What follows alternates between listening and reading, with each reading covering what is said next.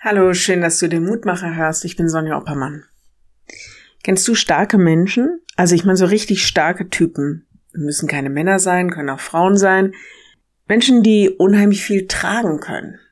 Belastung, Verantwortung, die sich jedem Problem stellen können und die vielleicht dabei noch ein klares Profil haben, die nicht unterzukriegen sind, die vielleicht Einfluss haben und das in guter Weise nutzen.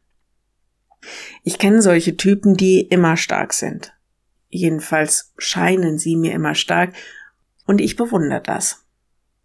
In der Bibel werden wir immer wieder erinnert, dass wir in der Verbindung zu Gott stark sein werden, beziehungsweise dass wir schwach sein können, weil er für uns stark ist. Diese Verbindung ist es, die auch in der Krise trägt. Ich weiß nicht, ob das jedermanns Rezept ist, aber meins ist es. Die Losung für heute erinnert mich daran. Daniel 11, 32. Die vom Volk, die ihren Gott kennen, werden stark sein und danach handeln. Von einem König aus dem Norden ist die Rede, dessen Herr das Heiligtum entweiht, die regelmäßigen Opfer werden abgeschafft, Götzenbilder aufgestellt, und dann heißt es, dass er viele dazu bringen wird, seinen Lügen zu glauben und gegen den Bund mit Gott zu verstoßen.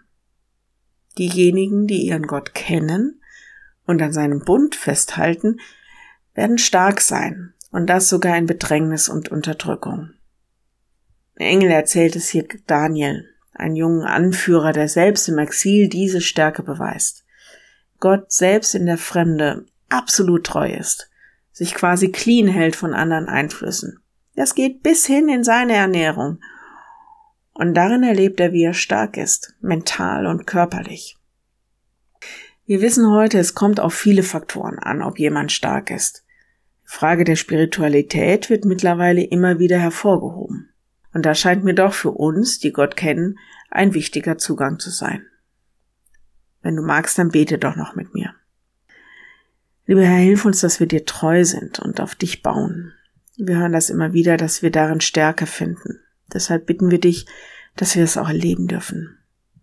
Wir bitten dich für alle, die in irgendeiner Weise andere stärken und helfen wollen, dass sie die Weisheit haben, das Zusammenspiel der ganz unterschiedlichen Faktoren zu sehen. Da bitten wir dich für Ärzte und Psychologen, Berater, Seelsorger, ja eigentlich für alle, die irgendwie im Leben anderer eine Rolle spielen. Und wir bitten dich für alle, die gerade Schwäche erleben, Ohnmacht, dass sie in dir ihre Stärke haben und daran festhalten können. Herr, zeig uns deine Stärke, dass wir darauf vertrauen und uns auf dich verlassen können. Amen. Morgen ein neuer Mutmacher bis dahin. Bleib behütet. Tschüss.